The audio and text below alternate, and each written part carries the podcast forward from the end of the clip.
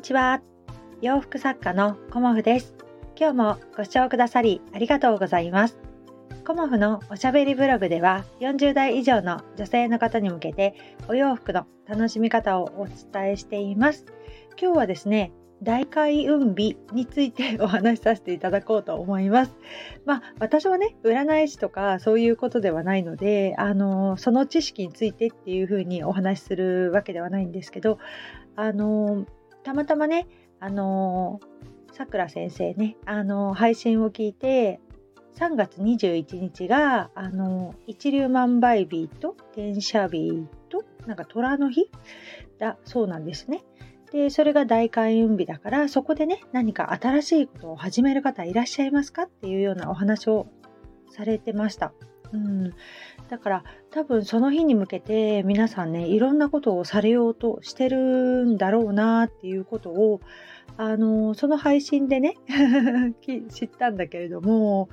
なんだろうねあの縁起がいいということであの気持ちよくスタートができるっていうことなのかなと思います。で私はねあのたまたま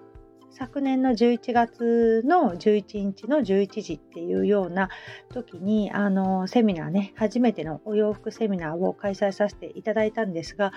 まあ、たまたまねあのそうだったっていう日だったんですよ。でそれを知ったのもあの、まあ、仲良くしてくださってるねさとみんちゃんが配信をしててでさとみんちゃんがそんなねお話をしていたのでああそうだったんだっていうねあの後々気づいたっていうことがあって私はあんまりそういうことをあの気にしてあの普段行動してないのでこう自分がやりたいと思ったらパッとやるみたいなところが結構あるなっていうふうに思いました。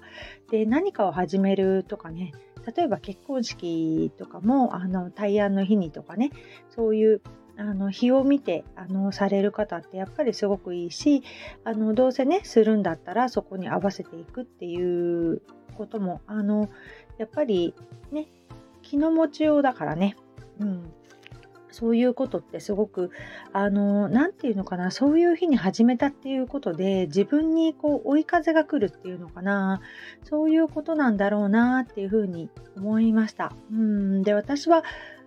3月21日ね、あの、何も考えてなくて 日々今ちょっととても忙しいので、こう、こなしていくっていう日々なんですね、今はね。だから、それが、あの、すごく充実しているし、あの、楽しかったりするからね、全然暦のことっていうか、そういうことをね、意識してなかったんだよね。だけど何か、うん、ここで知ったっていうことは、なんかやってみるのもいいんじゃないかなと、今は思っています。まあ、いろんなことがね、ある中で、こう、追い風が来る時ってありますよね。なんかチャンスをキャッチするみたいなね。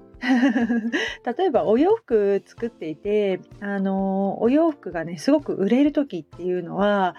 あの暦とかではなくねあの気候、うん、気温に追い風が来るっていう時あるんですよ。で今ね急に暖かくなるとこう春服が売れるとか急に寒くなるとスヌードが売れるとかまあいろんなねあの季節ごとの追い風は今までねあのいただいてというかね そのおかげであのお洋服がこう売れていったっていうことはすごくいろいろあるんですよね。でその追い風をうまくキャッチする、うん、それもねあのすごく大事なことでこうある程度季節予測を立てていくんだけれどもやっぱりねあの季節予測はこの頃全然ね当たらないなって私の中では思っていて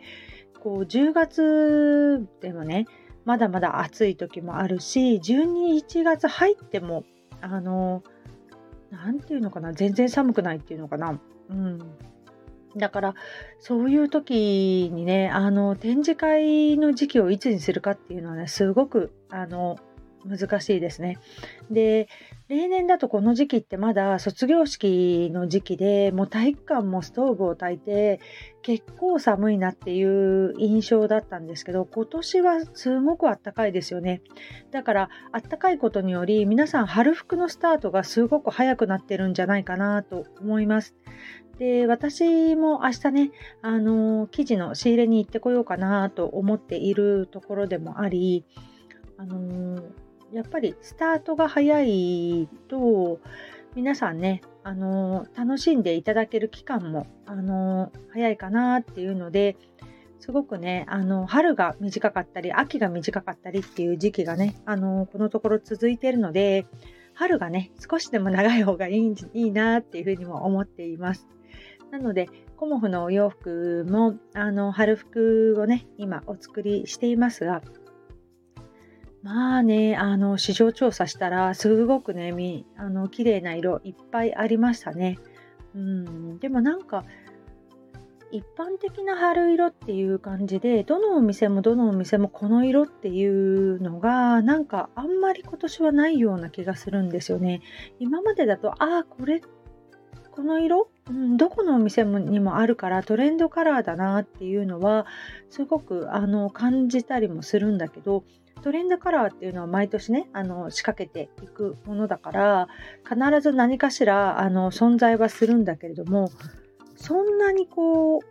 分かりやすくっていうのかな。あのトレンドカラー今年そんなに並んでないなっていう。まあその並んでるのはきっとトレンドカラーなんだけれどもなんかお店ごとにこう結構ばらつきがあるなっていうのはなんとなく私の感覚なのでね。あそんなことないよ。トレンドカラーはこれだよっていう方もいらっしゃると思うんだけどあのなんとなくですけど私がパーッと見た感じそんな印象を受けたので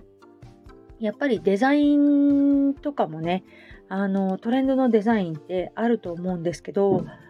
明らかにこうターゲットによってっていうかね20代30代40代50代とかってなっていくターゲットによってデザインも全く違うなっていうのをなんか最近すごくあのよく感じています。だからああこれは30代ターゲットだなっていうようなデザインをやっぱりねあの私たち世代が着てしまうとまあ